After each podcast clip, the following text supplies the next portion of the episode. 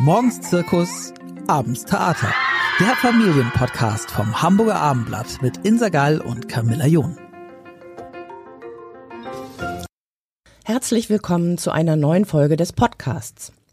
Heute geht es um Fragen, die mit der Veränderung von Familienbildern immer mehr Menschen bewegen.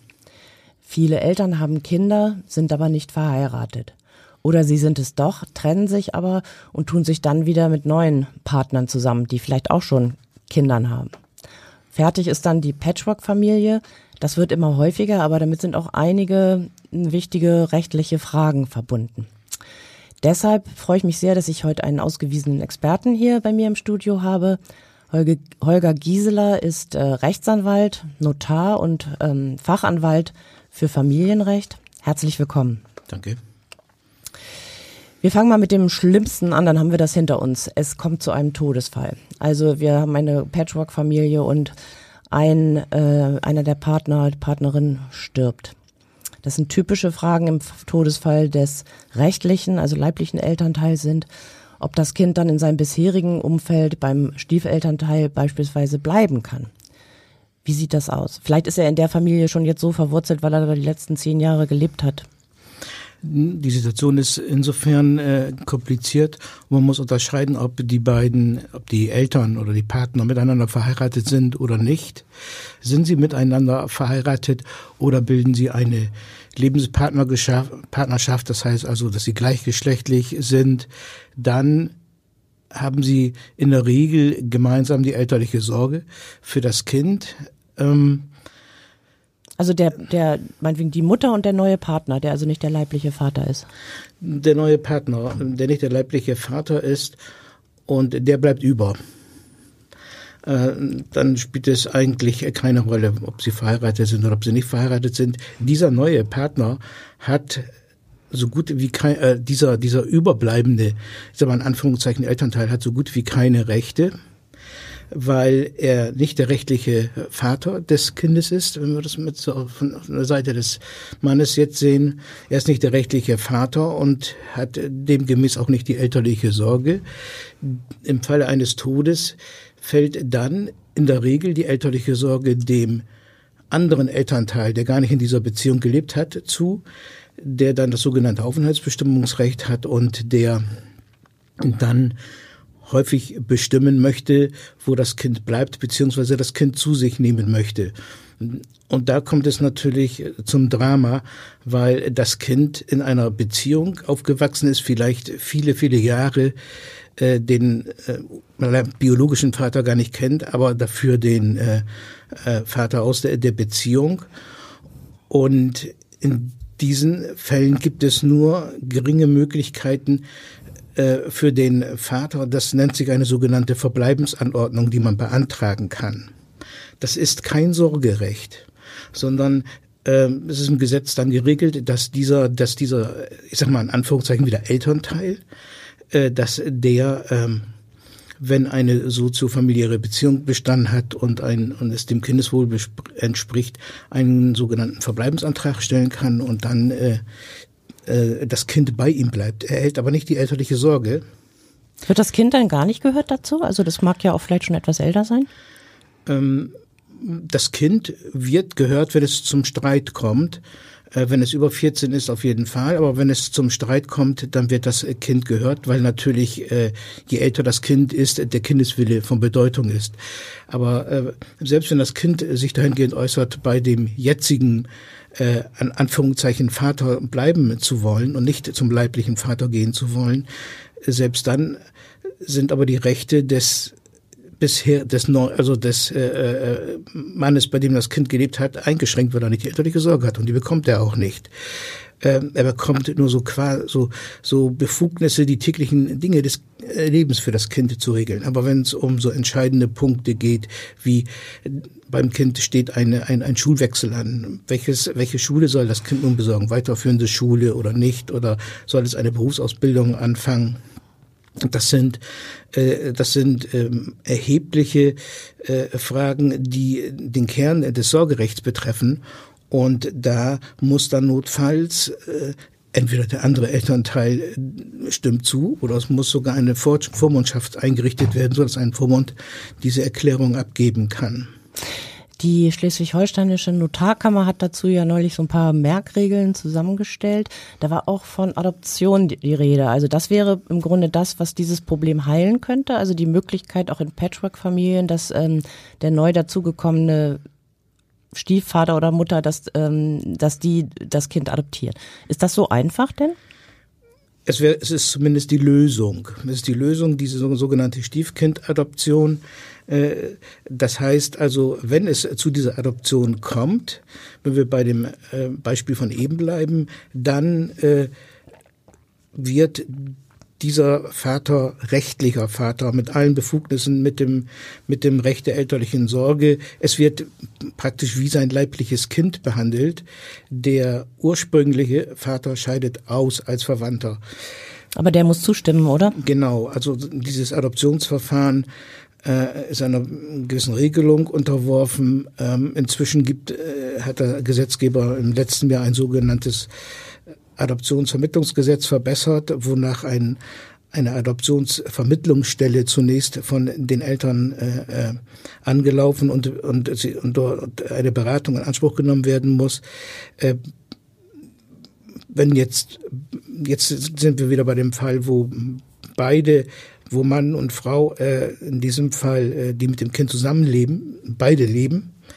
Und äh, auch die Eltern beide zustimmen müssen, auch der neue, der Annehmende muss äh, äh eine Einwilligungserklärung abgeben. Und das Kind, wenn es über 14 Jahre alt ist, auch eine eigene, gesetzlich vertreten durch einen Elternteil, äh, aber das Kind muss auch eine Erklärung abgeben.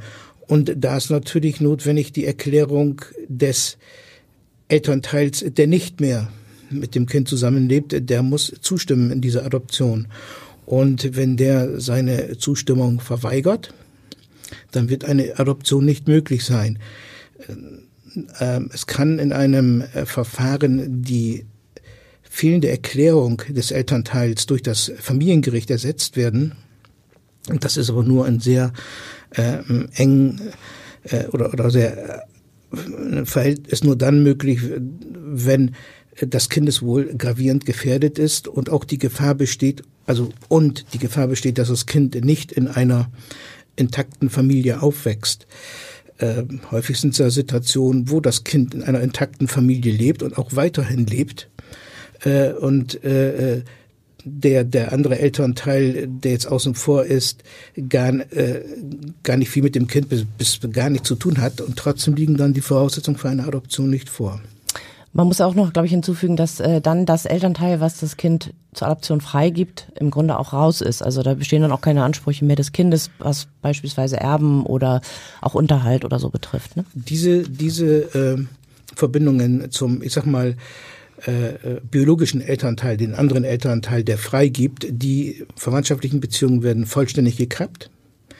Äh, es, es besteht für diesen biologischen Elternteil dann keine, keine Unterhaltspflicht mehr. Das Kind kann von dem auch nicht mehr erben. An seine Stelle tritt das neue oder der neue Elternteil, der Unterhaltspflichten gegenüber dem Kind hat und der auch äh, und von dem das Kind auch erbt wie ein ganz normales leibliches Kind. Das sind häufig äh, Dinge, die von dem annehmenden äh, Elternteil, also der die Adoption äh, möchte, äh, nicht bedacht werden. Es wird häufig gesagt in diesen, in diesen Verhältnissen, dass diese, diese Zustimmung des Annehmenden, der so sagt, das soll mein leibliches, soll wie mein leibliches Kind werden, das aus Liebe gegenüber dem anderen Partner macht und äh, aus einer Motivation heraus, die er vielleicht später bereut, wenn dann nämlich Unterhaltsfragen oder äh, auf ihn zukommen, vor allen Dingen Unterhaltsfragen, wenn dann erbrechtliche Probleme auftreten, das wird dann der, in der Regel den Annehmenden nicht mehr so interessieren. Okay, jetzt mal weg von den Todesfällen, wenn wir mal uns einfach so eine normale ähm, Patchwork-Familie Familie anschauen. Ähm, hat denn das ähm, Stiefelternteil eigentlich auch ein Recht zu erziehen? Also in, meinetwegen emotionaler und im Umgang, aber auch darf so ein Elternteil dann zum Elternabend gehen, wenn für das Stiefkind da ähm, was ja. einberufen wird? Ja, äh, wobei wir jetzt von einer Situation sprechen, wo äh, das Stiefelternteil äh, äh, nicht adoptiert hat. Genau. Hm. Also nicht die elterliche Sorge hat. Äh, es ist äh, äh, geregelt auch, äh, dass äh, dieser bestimmte Befugnisse wahrnehmen kann, und in der Regel wird man sich durch Vollmachten helfen können. Denn äh, der Elternteil, äh, der die elterliche Sorge in der Beziehung hat, der kann den anderen bevollmächtigen quasi fast wie eine Generalvermacht, er kann eine sogenannte Sor Sorgerechtserklärung abgeben, eine Sorgevollmacht, äh, nicht Sorgeerklärung, das war ja, wäre jetzt technisch der falsche Begriff, eine Sorgevollmacht äh, ausfüllen äh, ausschreiben und auch genau da reinschreiben, wozu dieser Stiefelternteil be befugt sein soll. Äh, alles, was praktisch unterhalb, unterhalb von schwerwiegenden Entscheidungen für das Kind äh, sind, äh, äh, kann äh, dann der Stiefelanteil auch mit wahrnehmen und ausüben. Wie ist es mit einem Namenswechsel? Also mal gesetzt den Fall, das gibt eben neue Partner, die zusammenleben, die haben beide Kinder auch mitgebracht und dann wollen sie jetzt heiraten. Ähm, können die dann auch noch einen gemeinsamen Familiennamen haben, beispielsweise für die Kinder die da mitgebracht wurden in die Ehe? Die mitgebracht werden, das ist möglich, ein Namenswechsel, aber in der Regel dadurch, dass äh, der alte Name erhalten bleibt und der neue Familienname voran oder hinten rangestellt ah, wird. Ah, das ist also geht. möglich. Das ist möglich, mhm. ja.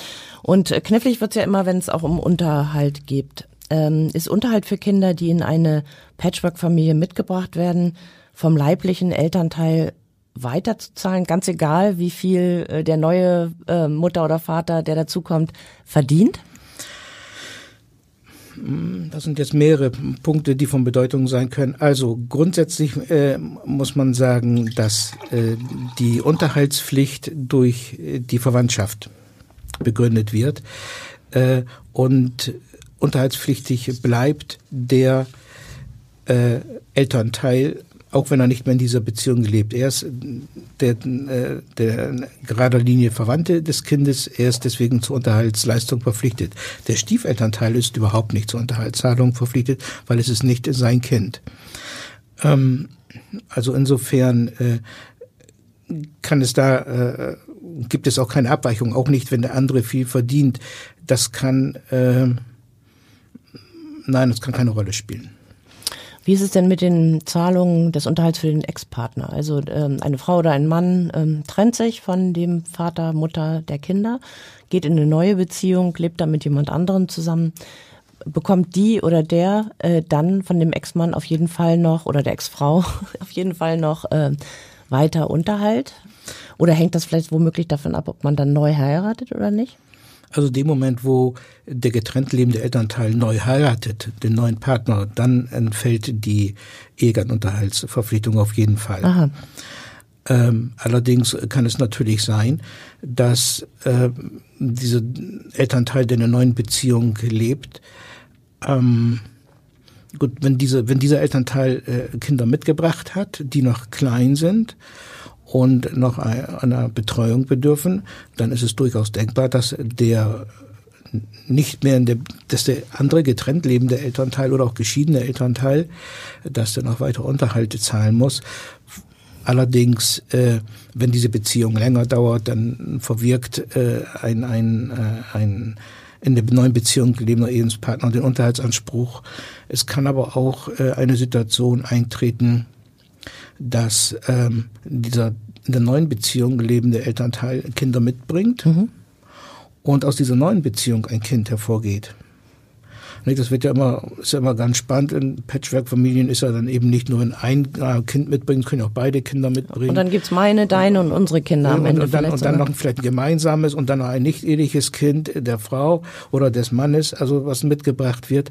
Äh, wenn der Ehepartner oder wenn, wenn der Partner ähm, jetzt äh, seine Arbeit aufgibt, weil in dieser neuen Beziehung ein Kind geboren wird und eine Absprache dahingehend erfolgt, dass dieser Ehepartner, äh, dass dieser Partner ähm, zu Hause bleibt und nicht arbeitet und sich um Betreuung des Kindes kümmert, dann wird es schwierig für den außenstehenden, unterhaltspflichtigen äh, äh, Ehegatten, noch keine, äh, der ähm, der dann trotzdem gegebenenfalls Unterhalt zahlen muss, wobei dann allerdings eine, eine Rolle spielt, ob der in der neuen Beziehung lebende Ehe, äh, der neu, in der neuen Beziehung lebende Partner mh, mm, befugt oder berechtigt war, diese, äh, diese, diese seine Tätigkeit aufzugeben, ob der andere mehr verdient, äh, ob der andere sich jetzt über, über Familienunterhalt, äh, äh, über Taschengeld bei dem anderen äh,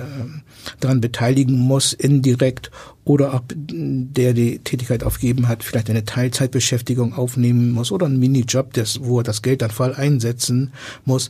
Das ist die so, das wird in, in, in der Rechtsprechung äh, die sogenannte Hausmann-Rechtsprechung genannt, wo äh, der in einer neuen Beziehung lebende Elternteil dann seine Tätigkeit aufgibt und dadurch der Unterhaltsbedarf höher wird. Und es ist die Frage, ob der der Außenstehende dann trotzdem noch zahlen muss. Weil vielleicht äh, die Frau oder der Mann die Tätigkeit aufgegeben haben, um sich ein neues, um ein neues, anderes, also weiteres Kind zu kümmern ja. und dann eigentlich das gar nicht auf den Ex-Partner zurückfällt. Ja. Ne? Ich kenne so persönlichen Fall, ähm, da äh, handelt es sich darum, dass ein Elternteil verstorben ist und die überbleibende Frau eben eine Witwenrente äh, bekommt und auch Unterhalt für die Kinder, glaube ich. Und ähm, da ist die Klippe sozusagen mehr, also mehr zu verdienen als diese Witwenrente relativ hoch, weil das, glaube ich, immer angerechnet wird, oder? Das, was man dann verdient?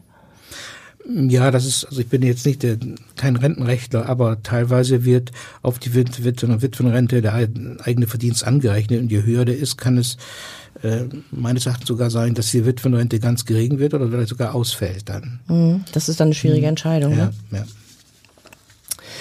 Ähm, ein Frage haben wir noch nicht besprochen am Anfang, als es darum ging, dass ein äh, Ehepartner stirbt. Ähm, wie ist das mit dem Sorgerecht und dem Umgang sozusagen, wenn ähm, ein leibliches Elternteil stirbt, für, den, für das Stiefelternteil? Also wenn der leibliche Elternteil denn der nicht in dieser Beziehung äh, mehr ist. Wenn der verstirbt, ist kein Problem, weil ja dann, weil beim Tod eines Elternteils hat der andere die alleinige elterliche Sorge. Und umgekehrt? Äh, wenn der in der Beziehung äh, verstirbt, äh, dann sind wir wieder bei dem Problem, was ich geschildert hatte, dass dann ähm, der, der außenstehende Elternteil in der Regel die elterliche, alleinige elterliche Sorge bekommt und der Stiefelternteil dann nur äh, durch ein Antragsverfahren äh, eine Genehmigung erhalten kann, dass das Kind bei ihm verbleibt und er dadurch in einer, in einem unterschwelligen Bereich äh, Sorgebefugnisse bekommt, äh, so wie äh, Befugnisse das allgemeine, dieses allgemeine Leben des Kindes betreffen und nicht so hoch angesiedelt sind. Das war mein Beispiel mit dem Schulbesuch. Das nennt man, wenn man sagen kann, das nennt man praktisch so das kleine, so ein kleines Sorgerecht, wie es auch bei Lebenspartnerschaften, bei gleichgeschlechtlichen Lebenspartnerschaften mhm. geregelt ist. Ich meinte noch, wenn ähm, dieses Sorgerecht an dem leiblichen Elternteil zugesprochen wird, wie es vermutlich dann in der Regel eher überwiegend sein wird. Hat denn das Elternteil, das Stiefelternteil gar kein Recht mehr auf Umgang oder das Kind zu sehen? Doch. Kann ja sein, dass das Kind seit zehn Jahren in der Familie lebt und für den Stiefvater oder die Stiefmutter schon gefühlt wie ein eigenes Kind ist und klar, das leibliche Elternteil bekommt dann das Sorgerecht meistens, aber hat man dann überhaupt noch die Chance, das Kind auch weiter zu sehen oder äh, Zeit zu verbringen? Ja, also dieses Umgangsrecht hat der Stiefelternteil. Und äh, das ist auch äh, gesondert geregelt. Das ist eben das Umgangsrecht und das haben, das bekommen auch, das sind die sogenannten Bezugspersonen, die eine Beziehung zu dem Kind haben, dauerhaft hatten oder lange hatten, wo auch eine vertrauensvolle Bindung entstanden ist, wo dieser äh, Stiefelternteil in der Vergangenheit dann auch Verantwortung für das Kind genommen hat und das Kind mit ihm in einer soziofamiliären Beziehung, äh, Partnerschaft, also gelebt hat, wie in einer Familie. Wenn die wie in einer Familie gelebt haben und das nicht nur kurz war, dann hat der Stiefelternteil äh, ein Umgangsrecht mit dem Kind. Ja. Wie ist es mit der Vererbung? Was muss man denn im Testament beachten, wenn man so eine etwas komplizierte Konstellation hat? Hm, da gibt es ganz, ganz, ganz viele Varianten. Auf jeden Fall muss man beachten, dass man ein Testament macht oder eine letztwillige Verfügung. Denn wenn man nichts macht, dann äh, äh bekommt also das Kind aus es kann, es kann ja eine Beziehung sein, die, die über Jahrzehnte, 10, 15 Jahre geht und wenn dann der Stiefelternteil äh, oder der andere verstirbt, äh, oder wenn der Stiefelternteil verstirbt, dann erbt das Kind gar nichts, weil keine rechtliche Bindung, keine, keine, keine Verwandtschaft besteht. Äh, für diesen Fall ist natürlich notwendig, dass man dann ein, ein Testament macht und dann dieses Kind aus der Beziehung oder auch den anderen Partner als Erben einsetzt. Denn äh, je nachdem, wie die äh, Partner zusammenleben, wenn sie nicht verheiratet sind, wenn sie in einer nicht ehelichen Lebensgemeinschaft leben, dann hat das, kann das teilweise dramatische Züge für die Frau, für die Frau annehmen, die das Kind betreut hat, wenig gearbeitet hat, keine eigene Altersvorsorge. Äh, der, der andere Lebenspartner war gut im Geschäft, hat auch Vermögen gebildet, hat vielleicht sogar ein Haus gekauft, aber er ist Alleineigentümer, steht im Grundbuch drin. Dieser andere, nicht der Lebenspartner, äh, der erbte gar nichts. Dafür ist also notwendig, dass man ähm, ein Testament, eine letztwillige Verfügung macht.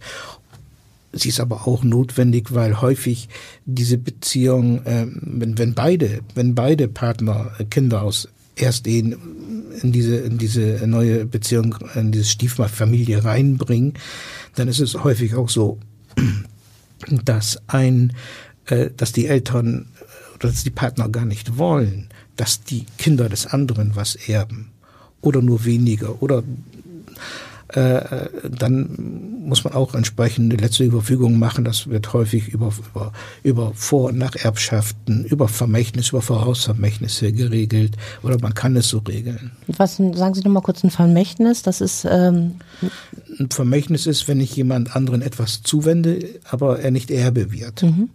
Wenn ich also sage, meine beiden Kinder aus meiner ersten Beziehung, äh, die, sind schon, die sollen alles bekommen, äh, äh, aber ich möchte auch, dass das neue Kind aus dieser Beziehung äh, was bekommt, aber nicht Erbe wird, dann kann ich ein Geldvermächtnis, äh, ein größeres Vermächtnis kann ich durchaus dann äh, bestimmen, womit dann die Erben, die anderen Kinder belastet werden, dass sie erfüllen müssen. Wie ist es eigentlich bei den vielen unverheirateten ähm, Elternpaaren? Das wird ja immer mehr. Das ist so ein bisschen eine Option, Trauschein oder nicht. Das äh, entscheiden die Paare unterschiedlich für sich. Mm, und nehmen wir mal an, dass die nicht nur miteinander verbunden sind, sondern auch Kinder haben, gemeinsame leibliche Kinder.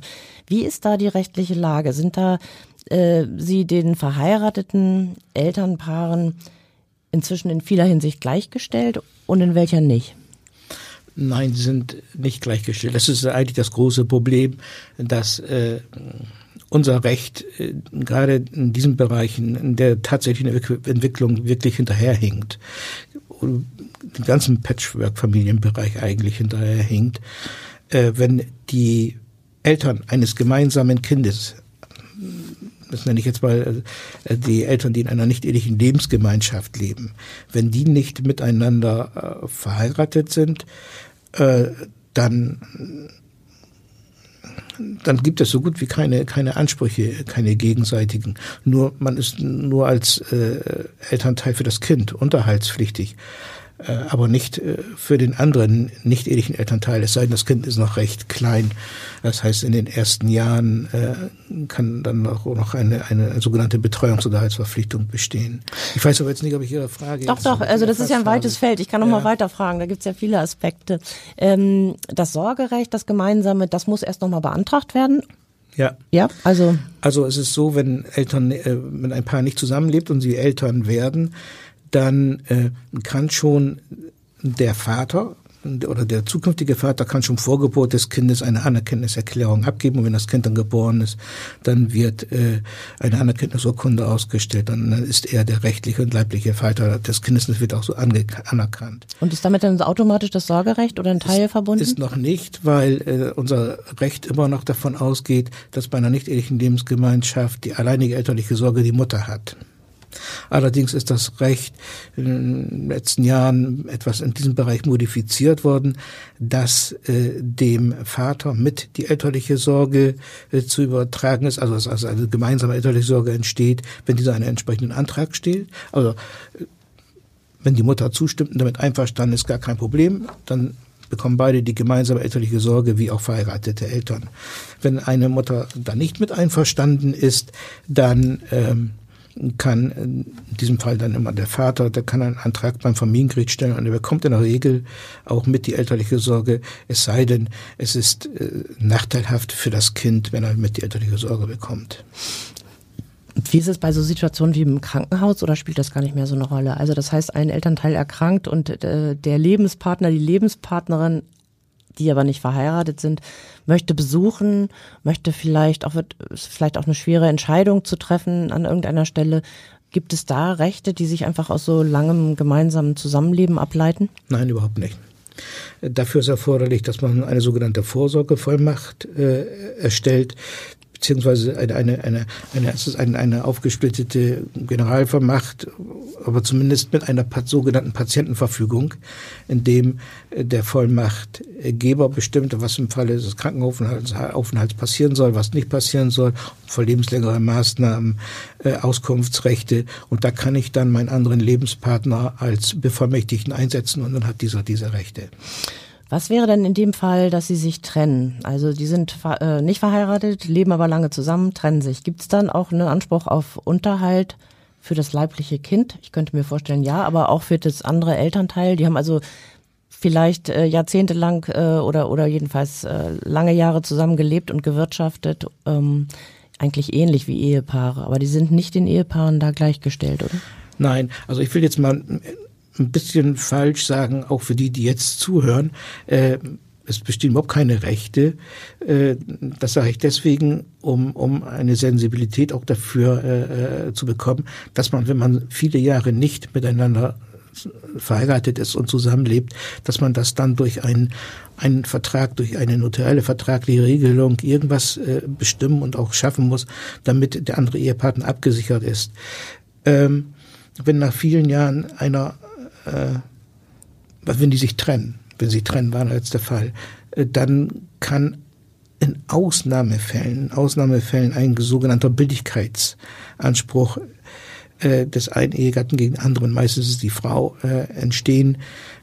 Ähm, aber das ist äh, eher ganz selten. Also es bestehen grundsätzlich keine Unterhaltsansprüche. Aber wohl natürlich für die Kinder, wenn sie gemeinsame sind. Wenn es gemeinsame Kinder sind, ist äh, egal ob verheiratet, nicht verheiratet, wie auch immer, ist äh, der, der ein älter überlebende Elternteil immer unterhaltspflichtig, ja. Das klingt ja so, Sie deuten das eben schon an, dass es doch da einen erheblichen Reformbedarf eigentlich gibt. Also dass da das Recht eigentlich der Lebenswirklichkeit doch so ein bisschen hinterherhinkt.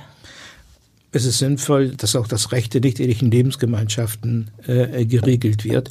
Ich meine, man hat nun schon ein, ein, ein, Partner, ein Lebenspartnerschaftsgesetz, äh, das allerdings nur für gleichgeschlechtliche Partner gilt, was in der Beratung, was ich feststelle, häufig die die nicht in sogenannter nicht ehelicher Lebensgemeinschaft, also Mann und Frau leben, gar nicht wissen, äh, die denken, es gibt ja ein Lebenspartnerschaftsgesetz und wir sind ja eigentlich Partner, wir sind auch Lebenspartner, aber das gilt nur für gleichgeschlechtliche. Und man muss es eintragen lassen, nehme ich mal an. Man muss es eintragen, das ist wie man, man, man lässt es eintragen, das ist wie eine Heirat dann. Mhm. Wenn den ehelichen äh, Lebens, äh, den verheirateten Eltern, äh, verheirateten Paaren gleichgestellt, also verheiratet, meine ich jetzt Mann und Frau. Davon geht unser, unser Gesetz ursprünglich immer noch aus. Ja, also diese, äh, ich kann das aus der Praxis einen, einen Fall schildern, äh, wo der, der Vater äh, Entscheidung viele, viele, viele Jahre einfach sich nicht um seine Scheidung gekümmert hat. Der lebte schon über 20 Jahren von seiner Ehefrau getrennt. Die hatten ein gemeinsames Kind. Äh, zu der getrennt lebenden Frau bestand überhaupt keine Beziehung mehr, äh, so dass er sich dann irgendwann mal entschlossen, Scheidungsverfahren einzuleiten. Äh, und, und, und aus dem Kind, das aus der Beziehung hervorgegangen war, war auch kein so guter, so ein doller Kontakt. Er hatte aber in den ganzen 20 Jahren sich ein Haus äh, gekauft, auch abbezahlt, lastenfrei und lebte die ganze Zeit mit einer nicht ehelichen Lebensgefährtin zusammen. Die Jetzt ahne ich schon, wem das Haus gehört am Ende. Genau, der Tochter. Mhm, aha. Nicht, äh, die, äh, mhm. die Tochter, also die, die getrennt lebende Ehefrau erbte nur deswegen nicht, weil das Scheidungsverfahren schon lief, sonst hätte die auch noch geerbt. Er hatte auch kein Testament. Also wenn wir mal den Fall weiterspinnen, dass man sich gar nicht entscheiden lässt und sagt, wozu, ich heirate nicht wieder neu, äh, dann hätte die äh, seit 20 Jahren getrennt lebende Ehefrau ein Halb bekommen und die andere und die Tochter auch ein Halb. Und ja, in diesem Fall war es dann aber eben so, dass ihm die Tochter Alleinerbin wurde und äh, von einem Tag auf den anderen, der, der hat nicht mal Zeit, die, die äh, verbliebenen Lebensgefährtin hatte noch nicht mal Zeit äh, zum Trauern, äh, sofort aufgefordert wurde, aus dem Haus auszuziehen, alles stehen und liegen zu lassen und, und raus da. Und die stand vor dem Nichts hat noch nicht mal dann, äh, weil sie auch nicht viel gearbeitet hat, hatte noch nicht einmal äh, bekam auch nicht einmal die Rente von, auch keine Witwenrente, weil sie nun mal nicht verheiratet war und hat auch nichts geerbt, weil der Lebensgefährtin das nicht beachtet hat. Also da bin ich eigentlich ziemlich überrascht. Ich hatte so als Laien gedacht, dass da das Recht schon weiter sei und dass man auch vieles geregelt hätte für, für unverheiratete Paare und für unverheiratete Eltern. Da bin ich echt überrascht. Also da scheint ja wirklich ähm, Reformbedarf zu sein, aber vor allem, glaube ich, muss die Botschaft sein, also dass alle ähm, unverheirateten Mütter und Väter und Paare sich einfach darum kümmern müssen und da einmal auch äh, sich beraten lassen müssen, um da wenigstens ähm, äh, einige Dinge so regeln zu können, wie es in ihrem Sinne ist gerade die Unverheirateten, ja, äh, und zwar die unverheirateten äh, äh hetero, Heteropaare, sagen wir, nicht ehelichen Lebensgemeinschaften. Das ist ganz wichtig. Wenn die längere Zeit zusammenleben, müssen die ihre Beziehung auf eine vernünftige äh, äh, Grundlage stellen. Man kann ja auch dann, wenn, wenn die beiden nicht Verheirateten einen, einen Vertrag machen, können in diesem Jahr auch regeln, dass der andere Unterhalt zahlt. Das kann man alles frei vereinbaren. Nur wenn man nichts vereinbart, das Gesetz gibt für nicht-eheliche Lebensgemeinschaften äh, kein, keine, keine Unterhaltsansprüche. Wo nicht-eheliche Lebensgemeinschaften inzwischen jetzt, jetzt auch nach langer Zeit zumindest äh, gleichgestellt werden, das ist, wo wir wo eben darüber gesprochen haben bei der Adoption. Es konnten ja auch keine Adoption äh, oder es konnten nicht die Lebensgefährten nicht gemeinsam ein Kind adoptieren weil sie eben nicht verheiratet waren und nicht gleichgeschlechtlich waren. Aber das ist inzwischen möglich. Letzte Frage vielleicht nochmal äh, zum Todesfall, damit könnten wir ganz gut enden. Ähm, haben die wenig Rechte jetzt unverheiratete Paare oder auch Elternpaare in Sachen Vererbung? Oder wie sieht's da aus? Nein, sie haben schon Rechte. Aber äh, sie müssen nur äh, testieren. Sie müssen das, was Sie für den Fall Ihres Todes wollen, auch in einem Testament oder, wenn Sie nicht verheiratet sind, in einem Erbvertrag, äh, müssen Sie das regeln. Aber automatisch geregelt ist nichts. Automatisch ist nichts geregelt. Da ist nur geregelt, äh, das sieht eine Vorschrift vor, so eine Dunkelnorm im Familienrecht, äh, wonach äh, das äh, Kind aus der Stiefkindfamilie äh, gegen die Erben noch einen Unterhalts, äh, einen, einen, einen Spruch hat, äh, die Ausbildung zu finanzieren. Wie ist es jetzt nochmal mit äh, Paaren, die vielleicht auch schon äh, länger zusammen sind und auch gemeinsam Werte erwerben? Also denken wir mal daran, die kaufen zusammen eine Wohnung, sind 20 Jahre zusammen, zahlen da gemeinsam auch dran ab. Und dann verstirbt einer, der hat äh, der überlebende Partner vermutlich Ansprüche auf die Wohnung, aber nicht die Vorteile äh, einer Steuerbefreiung oder wie ist das? Mm, richtig. Also wenn, wenn er erben würde, wenn, wenn, wenn Sie wieder so diese Situation nehmen, wo Sie sagen, beide haben gemeinsam Eigentum erworben, dann sind sie ja beide Miteigentümer der Immobilie. Wenn einer stirbt, dann wird er ja von seinen, wird er beerbt von seinen Verwandten. Und wenn kein Testament da ist, äh, dann erbt äh, der andere Partner nichts, sondern die Kinder, die aus der ersten Beziehung ähm, und dann bilden die eine Miterbengemeinschaft an, an, an der Immobilien. Das ist natürlich, da kann eine Katastrophe werden, wenn man nicht rechtzeitig gesichert hat, dass der andere nicht verheiratete überlebende Ehe, Ehegatte selbst auch wenn er nicht Erbe werden soll, zumindest ein Wohnrecht erhält, dass er lebenslang darin wohnen kann. Und damit dann die Erben Kinder des äh, äh Stiefvaters äh, belastet werden. Also äh, da muss äh, müssen auch, es müssen einfach, es muss, wenn man nicht verheiratet ist, muss man was regeln. Das, da kommt man nicht dran vorbei. Und dann, dann muss man auch, ich kann natürlich äh, äh meinen, meinem Lebensgefährten als Erben einsetzen, dann erbt er auch. Nur dann hat er nicht den, den Freibetrag, den ein Ehegatte hat. Ein Ehegatte hat einen Freibetrag von 500.000, der nicht eheliche Lebenspartner hat einen Freibetrag, einen Steuer, Erbschaftssteuerfreibetrag von 20.000 Euro. Also wenn er mehr als 20.000 Euro erbt, muss er darauf Erbschaftssteuern bezahlen. Das gilt übrigens nicht für Stiefkinder. Stiefkinder werden steuerrechtlich zum Beispiel im Erbrecht wie leibliche eheliche Kinder behandelt. Die haben also dann höhere Steuerfreibeträge. Okay, also ich glaube, einerseits ist jetzt klar geworden, es gibt da wirklich Reformbedarf, aber vor allem können wir vielleicht zusammen einen Appell nochmal senden, ähm, dass man sich wirklich um diese Dinge kümmern muss. Das ist nicht immer angenehm, auch über seinen eigenen Tod und die Dinge nachzudenken, die dann anschließend passieren sollen, aber es lohnt sich auf jeden Fall vor allem für Unverheiratete, Paare, Elternpaare auch und auch äh, in Patchwork-Familien da von vornherein möglichst Klarheit reinzubringen. Ja, sehr sinnvoll, dass man äh, sich da beraten lässt und äh, nicht nur die, die Folgen für den Fall eines Todes eines ähm, Partners regelt, sondern auch möglicherweise, äh, äh, wie man auseinandergehen will, wenn man zu Leb beider zu Lebzeiten sich trennt. Genau.